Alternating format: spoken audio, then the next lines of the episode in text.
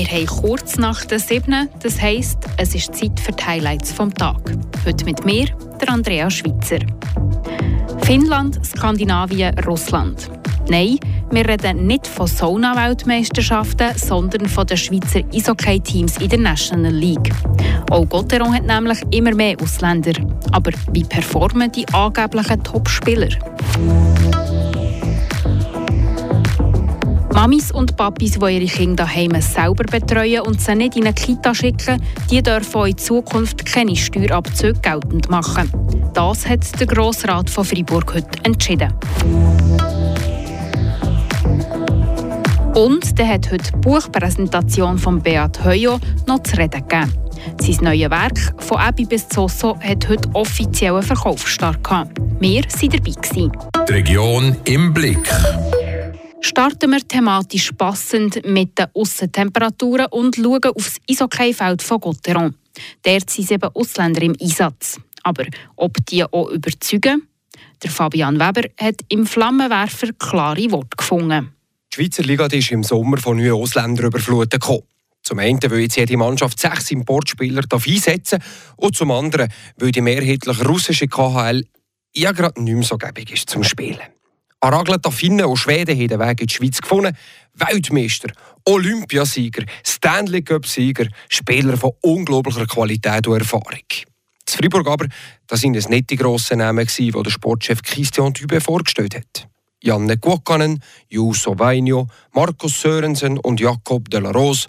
Auf dem Papier zwar nicht komplett verkehrt, aber halt auch nicht Topshots, wie zum Beispiel Gen von der ZSC Lions gerichtet haben. Ja, wie sieht es bis jetzt aus? Jetzt, wo Gotro 17 Matches gespielt hat in der Meisterschaft, sehr schwach.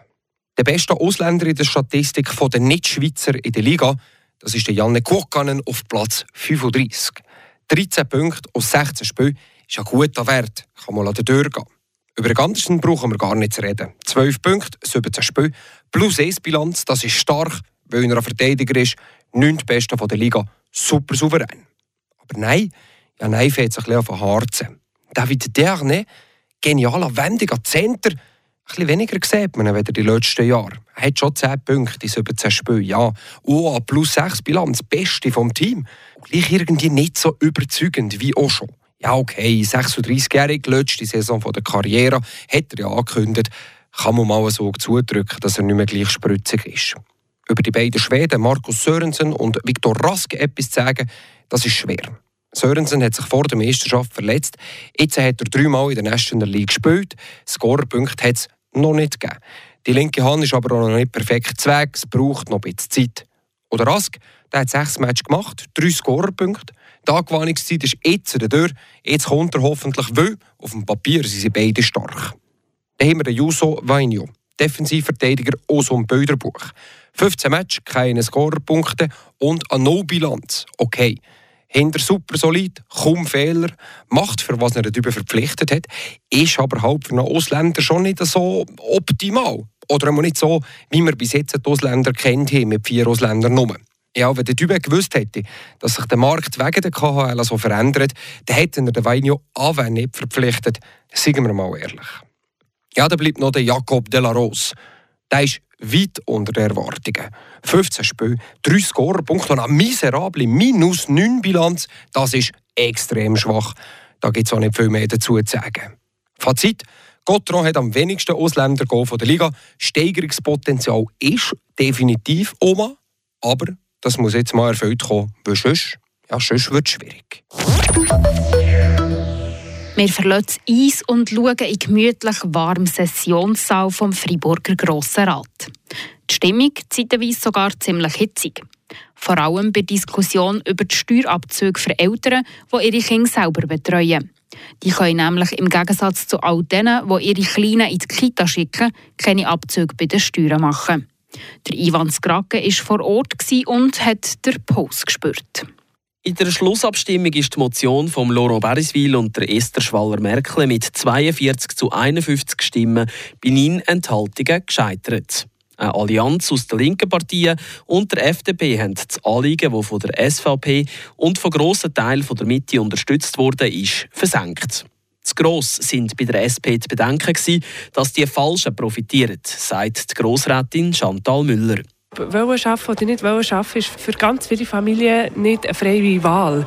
Und daher habe ich er hat das Gefühl, dass wenn, man, wenn eine Frau daheim bleiben kann, ist eine Frage vom Lohn, ist eine Frage vom Portemonnaie und schlussendlich ist der Abzug, habe ich die Befürchtung, dass es eher die Wohlverdienenden davon könnten profitieren Aber auch die Mitte-Fraktion selber ist nicht geschlossen hinter der Motion gestanden. Das hat der Co-Motionär Laurent Beriswil am Schluss müssen eingestehen. Einzelne Stimmen waren effektiv dagegen. Dort äh, hat man äh, das Gefühl gehabt, dass man mit der Motion, wenn man die annehmen dass man die Errungenschaften, die man, die man gemacht hat in der Vergangenheit, die auch gut sind, was wir auch so sehen, dass wir eben dort Schritte zurück machen. Sprich, die Sorge war da, dass die Frau wieder zurück ins Haus zu der Kinderbetreuung gedrängt wird.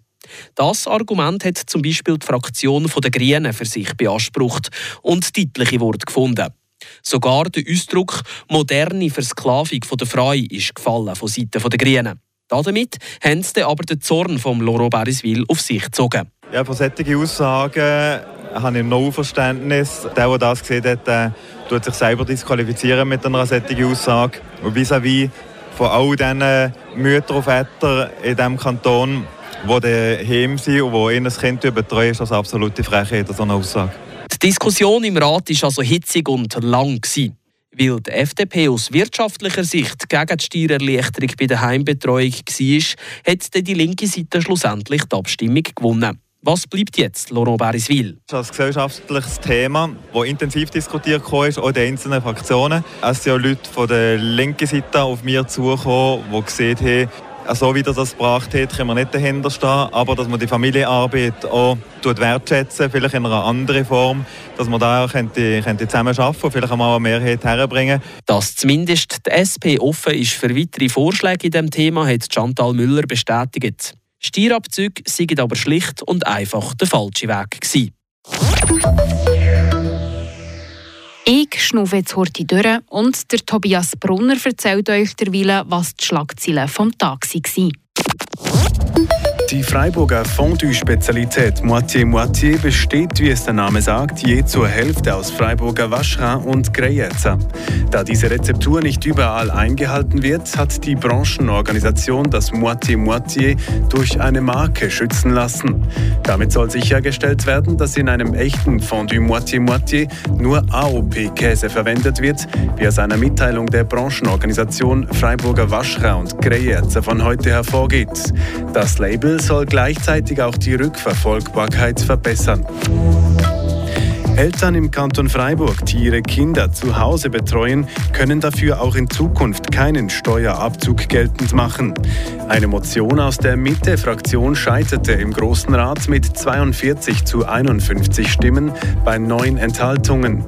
Die Mitte argumentierte vergeblich, die Motion wolle die verschiedenen Familienmodelle nicht gegeneinander ausspielen. Nebst den linken Parteien stimmte auch die FDP gegen das Vorhaben. Der Präsident des Freiburger Staatsrats für das nächste Jahr heißt Didier Castella. Der FDP-Politiker wurde von den Großrätinnen und Großräten mit 87 von 96 Stimmen ins Präsidium gewählt. Es sei ein langer Weg gewesen, sagte Castella nach seiner Wahl und erntete dafür Applaus aus dem Großen Rat. Dieser wird im nächsten Jahr von der FDP-Politikerin Nadia Savary-Moser präsidiert. Erster Vizepräsident ist der Sensler SVPler Adrian Brücker, zweite Vizepräsident Vizepräsidentin wird François Savoy von der SP. Und wieder zurück ans Werk, sagt man doch so schön. Um Werk ist es heute auch bei der Buchpräsentation vom Autor Beat Heujo gegangen. Zusammen mit seinem Verleger, dem Verein Kultur und Natur Deutsch-Fribourg, kurz KUND, hat er sein Werk von Ebi bis Zosso präsentiert. Ich war dabei und habe mit dem Verlagspräsidenten von KUND, Franz Sepp Stulz, geredet. Im Buch «Von Ebi bis Zosso» präsentiert der Autor Beat Heujo über 170 alte einheimische Sensler Familiennamen und ihre Herkunft. Vertrieben wird das Werk von Kund und dort ist sich der Präsident, der Franz Sepp Stulz, ziemlich sicher, dass das Buch auf viel Interesse in der Bevölkerung stößt. Das Buch, so etwas hat es bis jetzt noch nicht gegeben. Und wir denken, ganze Haufen Seislerinnen und Seisler sind daran interessiert, weil vielleicht die Hälfte der Seiselbevölkerung findet sich da in dem, in dem Buch nicht wieder. Oder? Der Verein Kund steht für Kultur und Natur in Deutsch-Fribourg. Aber wo bleiben denn da die Namen aus dem Seebezirk? Wir haben nicht systematisch dort jetzt nehmen, den Seiselbezirk und den Seebezirk, sondern wir probieren, den ganzen deutschsprachigen Kantonsteil abdecken, nicht unbedingt mit den Namen. Oder wir haben vor ein paar Jahren ein John-Deutsch-Wörterbuch gemacht. Wir haben einmal im Seebezirk ein Buch gemacht über Bibera, jetzt hier über die Seisler äh, Familiennamen. Die Auflage von Beat Heuos im neuen Buch ist rund 2500 Exemplare groß. Und ganz viele von denen sind schon weg. Ich gehe jetzt davon aus, dass wir ca. 2000, 2100 Exemplare haben wir jetzt fort und die anderen 400 hoffen wir natürlich jetzt, äh, Weihnachten ist vor der Tür, ist eine gute Gelegenheit für Leute zu sagen, ja mal, eigentlich ich kenne jemanden, wo, oder in meiner Familie gibt es Leute, die vielleicht nicht Mitglied sind von Kunden, dann schenken wir doch für 35 Franken, das ist das als günstiges Weihnachtsgeschenk und gleichzeitig als sehr als gutes. Es könnte laut Franz Sepp Stulz sogar sein, dass von Ebi bis Zosso der Verkaufsrekord knackt.